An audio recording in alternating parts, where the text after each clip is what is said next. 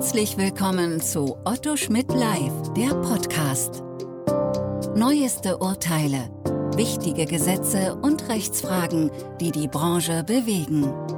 Hier kommentieren Expertinnen und Experten, deren Meinung Gewicht hat.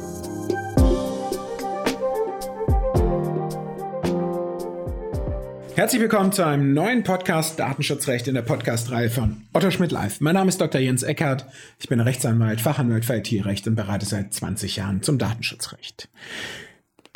Den Beschluss der Konferenz der unabhängigen Datenschutzaufsichtsbehörden des Bundes und der Länder vom 24.11.2021 zur Möglichkeit der Nichtanwendung technischer und organisatorischer Maßnahmen nach Artikel 32 auf ausdrücklichen Wunsch betroffener Personen, beschlossen gegen die Stimmen Sachsens, möchte ich zum Gegenstand des heutigen Podcasts machen. Damit Sie wissen, worüber ich rede und um was, um was es geht, hier vielleicht die Kernaussagen des Beschlusses. Das sind drei. Die vierte Aussage beschäftigt sich nur damit, dass die Vorgaben des äh, Kapitel 15, Drittlandstransfer, unberührt bleiben. Aber die Kernaussagen. Zunächst die erste, die vom Verantwortlichen nach Artikel 32 DSGV vorzuhaltenden technischen und organisatorischen Maßnahmen beruhen auf objektiven Rechtspflichten, die nicht zur Disposition der Beteiligten stehen. Gut. Ähm, warum? Jetzt kann man sagen, es ist ein Beschluss. Die Aufsichtsbehörden müssen nur beschließen, beschließen nicht begründen. Ähm, so wurde es mir auch mal gesagt, mit einem kleinen Schmunzeln.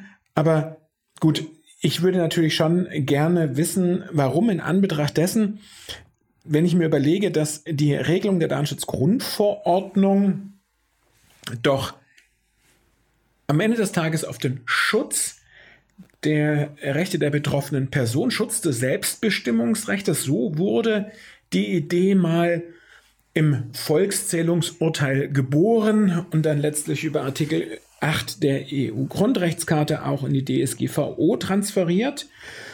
Gut, freier Warenverkehr ist auch noch äh, Bestandteil der Ziele der DSGVO, aber Selbstbestimmungsrecht. Selbstbestimmungsrecht. Wie kann es, wenn es ums Selbstbestimmungsrecht geht, etwas der Selbstbestimmung der betroffenen Person entzogen sein. Ob man nun aber den unverzichtbaren Kern auf den gesamten Regelungsgehalt beziehen möchte und die damit zu einer objektiven Rechtspflicht ernennt, habe ich irgendwie Zweifel. Auch wenn ich mir die Wertung des Gesetzgebers anschaue, der Gesetzgeber der DSGVO oder dem, der DSGVO und damit dem Gesetzgeber kann ich nicht recht irgendwas entnehmen, woraus sich ergibt, dass die Regelungen nicht einem Selbstbestimmungsrecht, also die Regelungen der DSGVO nicht einem Selbstbestimmungsrecht und damit nicht der Möglichkeit des Verzichts oder der Einschränkung, solange jetzt nicht der Kernbereich betroffen ist, unterliegen sollen.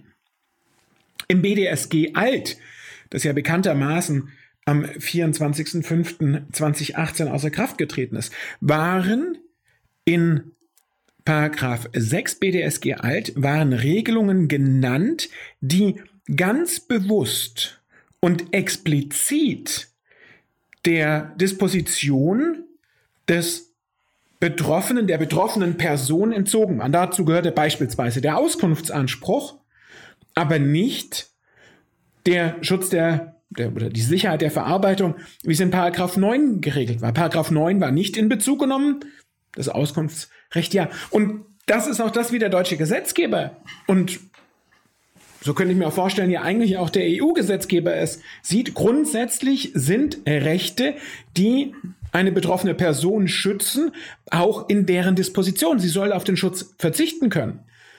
Insofern ist das mit dieser objektiv rechtlichen Aussage doch, zumindest aus der Systematik des Rechts heraus, besonders begründungsbedürftig und auch nicht ohne weiteres einzusehen. Welche Regelungen wären denn dann disponibel, disponibel? Die Zulässigkeitsregelungen? Ja, die Zulässigkeit der Verarbeitung aufgrund der Einwilligung muss ja immer disponibel sein. Wenn ich also in bestimmte Verarbeitung einwilligen kann, muss ich dann nicht auch in den Verzicht auf andere Rechte einwilligen können? Naja, ähm, die Hamburgische Aufsichtsbehörde hat sich mit der Frage auch schon mal beschäftigt und da habe ich auch schon mal einen Podcast zu eingesprochen. Also da ging es genau um die Parallelität des ähm, Rechts der Einwilligung, der Reichweite der Einwilligung und des Verzichts auch auf den Schutz nach Artikel 32 der DSGVO. Spannend ist, wenn dem so wäre, dass Artikel 32 DSGVO dem Recht dem Dispositionsrecht entzogen ist, dann hätten wir natürlich auch mit der einen oder anderen gesetzlichen Regelung, die das im nationalen Recht gestattet, äh, Probleme. Aber gut, war ja nur die erste Kernaussage. Die zweite, ein Verzicht auf die vom Verantwortlichen vorzuhaltenden technischen organisatorischen Maßnahmen oder die Absenkung, also nicht nur Verzicht, was ja auch den sozusagen den Verzicht auf den Kernbereich äh, umfassen würde, sondern auch die komplette Absenkung, jegliche Absenkung des gesetzlich vorgeschriebenen Standards auf der Basis einer Einwilligung nach Artikel 6 Absatz 1 unter Absatz 1 Lit A DSGVO ist nicht zulässig. Gut, kann man jetzt fast sagen, ist logisch konsequent, wenn ich sage, Artikel 32 in seiner vollen Blüte ist objektives Recht und nicht der Disposition zugänglich, dann überrascht es nicht, wenn ich nicht per Einwilligung darauf verzichten kann und konsequenterweise aus der Systematik des Beschlusses heraus natürlich auch die Absenkung nicht gegeben ist. Was bedeutet das praktisch? Naja, dazu vielleicht später. Ähm, vielleicht erst noch der dritte Punkt. Unter Beachtung des Selbstbestimmungsrechts der betroffenen Person und der Rechte weiterer betroffener Personen kann es in zu dokumentierenden Einzelfällen möglich sein, dass der Verantwortliche auf ausdrücklichen eigeninitiativen Wunsch der informierten betroffenen Person vorzuhaltende technische und organisatorische Maßnahmen ihr gegenüber in vertretbarem Umfang nicht anwendet. Da ist man jetzt fast geneigt zu sagen mit AC Schröder, ja nie, ist klar. Äh, Erstmal sagen, warum man nicht drauf verzichten kann und dann zu sagen, na ja, ganz unverzichtbar ist es ja doch nicht, denn in zu dokumentierenden Einzelfällen muss es möglich sein und so weiter und so fort. Ja, es muss möglich sein. Die Frage ist nur, ob die weiteren Eingrenzungen, die hier in dem dritten Beschlusspunkt genannt sind, tatsächlich zutreffend sind. Denn wenn man es jetzt mal ganz platt sagt, die Positionen 1 und 2 sagen, es ist in Bauschenbogen unverzichtbar und die Beschlusspunkt 3 sagt dann, naja, nicht in Bauschenbogen, sondern unter bestimmten Voraussetzungen eben doch unverzichtbar. Also ist ja schon ein kleiner Widerspruch in sich. Spannend ist, und da möchte ich mitgehen, ähm, mit den Aufsichtsbehörden, es ist eben nicht vollkommen der Disposition entzogen. Aber andererseits muss ich auch sagen, die äh, Sonderregelungen oder die Sonderanforderungen, die in dem Beschlusspunkt 3 in zu dokumentierenden Einzelfällen auf ausdrücklichen eigeninitiativen Wunsch. Ähm, die Ausdrücklichkeit finden Sie in der DSGVO, also zum Beispiel in Paragraph 9, ähm, wenn es um besondere Kategorien personenbezogener Daten geht. Ansonsten ist es mit der Ausdrücklichkeit in der DSGVO nicht so gegeben. Und ansonsten sind auch keine Anhaltspunkte im, im Wortlaut der DSGVO zu finden, dass irgendwas mit zu dokumentierenden Einzelfällen und Eigeninitiativen Wunsch dort mit reinspielt. Das klingt ja so ein bisschen fast schon wie Paragraph 25 Absatz 2 Nummer 2 TDDSG ähm, unbedingt notwendig für einen auf ausdrücklichen Wunsch erbrachten Telemediendienst. Nein, ist natürlich ein bisschen anders, aber ist mir gerade in den Sinn gesprungen, wenn man sich das anschaut. Also es ist stimmig aus meiner Sicht, dass der Betroffene, dass man der betroffenen Person die Selbstbestimmung nicht ganz zu entziehen kann. Das heißt, sie kann einwilligen und dann kann ich nur die zusätzlichen Anforderungen, dokumentierte Einzelfälle ausdrücklich und eigeninitiativ nicht wirklich nachvollziehen, denn dafür gibt es meines Erachtens in der DSGVO keine Anhaltspunkte. Das rechtspolitische Ziel, das dahinter steht, ist ja äh, offensichtlich. Und ist tatsächlich auch ähm, nachvollziehbar. Denn wenn man auf Artikel 32 verzichten könnte, auf was könnte die betroffene Person dann noch alles verzichten? Auf den Auskunftsanspruch, auf die Informationspflichten Artikel 13 und 14, den Anspruch auf Berichtigung. Ja, da kann man auf den Anspruch auf Privacy by Design und Default, also auf den Grundsatz der Datenminimierung. Also ist natürlich schon immer die Frage mit der Dispositionsfreiheit, wie weit geht das? Und was so ein bisschen in die Richtung geht, wie in dem dritten Beschlusspunkt, ist etwas, was wir aus dem, aus dem, dem allgemeinen Zivilrecht haben. Ja? Wenn wir mal davon ausgehen, dass so eine Einwilligung auch der zivilrechtlichen Rechtskontrolle unterliegt, dann sind wir ja insbesondere dabei, dass eine solche Einwilligung einer Vereinbarung sehr nahe ist. Der Bundesgerichtshof hat schon gesagt, auch Einwilligungen, einseitige Erklärungen sind allgemeine Geschäftsbedingungen, wenn sie für eine hinreichende Anzahl, also wenn sie vorformuliert sind und so weiter und so fort, das ist die klassische Anwendungsvoraussetzung für AGB. Und da muss man natürlich dann schon sagen, wenn eine Regelung äh, des Artikel 32 äh, nein, nicht das Artikel 32, sondern eine Regelung der DSGVO, beispielsweise Artikel 32 oder auch der Auskunftsanspruch oder die Informationspflichten Artikel 13, 14 der DSGV im Wege von AGB, also vorformuliert, ausgeschlossen werden, dann würde ich vermuten oder naheliegend sehen, dass ein solcher Ausschluss dann tatsächlich an der AGB-Kontrolle wegen Leitbildverstoß, unangemessene Benachteiligung und so weiter und so fort scheitern würde, was dazu führt, dass wir diese Disposition nicht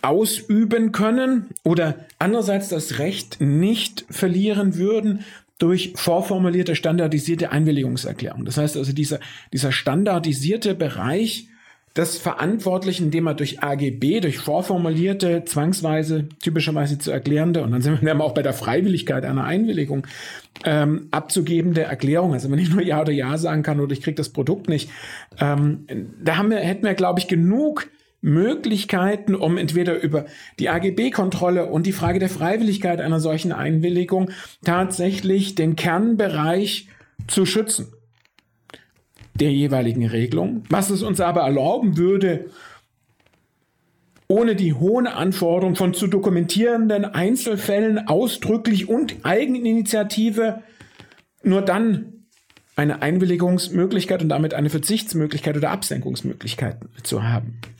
Während ich hier so rede und immer länger, länger drüber nachdenke, stelle ich mir die Frage, ob in dem Punkt 3 nicht einmal am Ende des Tages tatsächlich eigentlich nur die individuell erklärte Einwilligungserklärung in Abgrenzung zu AGB-Erklärung zum Ausdruck kommt.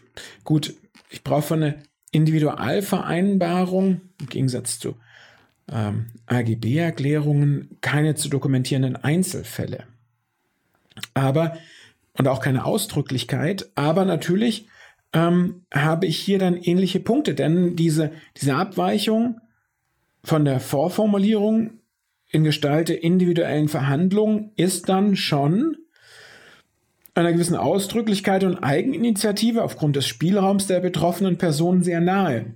Und faktisch, wenn ich dann die individuelle Abstimmung nachweisen will, sind es wahrscheinlich dann doch zu dokumentierende Fälle. Also vielleicht haben wir hier eine recht starke Ähnlichkeit und kommen vielleicht weniger über das reine Postulat von drei Punkten, die auf den ersten Blick auch in sich widersprüchlich erscheinen, zumindest wenn man die Punkte zwei und drei nimmt, doch über die Bordinstrumente des Zivilrechts und der AGB-Kontrolle und der individuellen Abstimmung und der Frage der Freiwilligkeit eines solchen Verzichtes zu gleichen Lösungen, ohne ganz so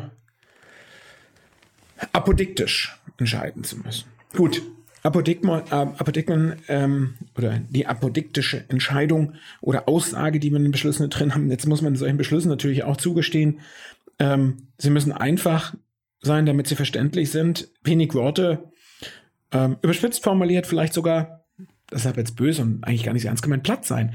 Wenn es zu kompliziert ist, so wie ich es jetzt im Podcast gerade eben dargestellt habe, kommt die Message vielleicht auch nicht hinreichend klar an.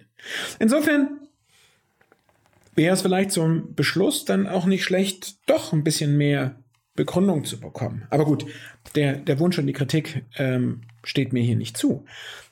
Meine Aufgabe ist es hier im Podcast oder mein Anliegen hier ist im Podcast ja ein bisschen darüber nachzudenken, ob es stimmig ist, ob man das wirklich so sehen kann, ob man es sich anders, differenzierter sehen muss oder ob man nicht, ohne es so apodiktisch auszusagen, zum gleichen Ergebnis über andere Wege kommt. Und Hoffe, Sie damit ein wenig zum Nachdenken angeregt zu haben und vielleicht auch der kleine Hinweis noch am Rande. Nur weil es im Beschluss der Konferenz der unabhängigen Datenschutzaufsichtsbehörden des Bundes und Länder ist, ist natürlich nicht gesetzesgleich. Ein Richter kann und wird das möglicherweise anders sehen und deswegen sollten wir diese Position auf jeden Fall bei der Rechtsanwendung durch uns beachten und haben bestimmt ein leichteres Leben in Aufsichtsbehörden, wenn wir uns strikt hier dran halten. Aber ob es der allein richtige Ansatz ist, das ist natürlich dann auch noch nicht in Stein gemeißelt. In diesem Sinne, bleiben Sie dem Podcast und dem Datenschutzrecht gewogen. Auf Wiederhören. Sie hörten Otto Schmidt live, der Podcast.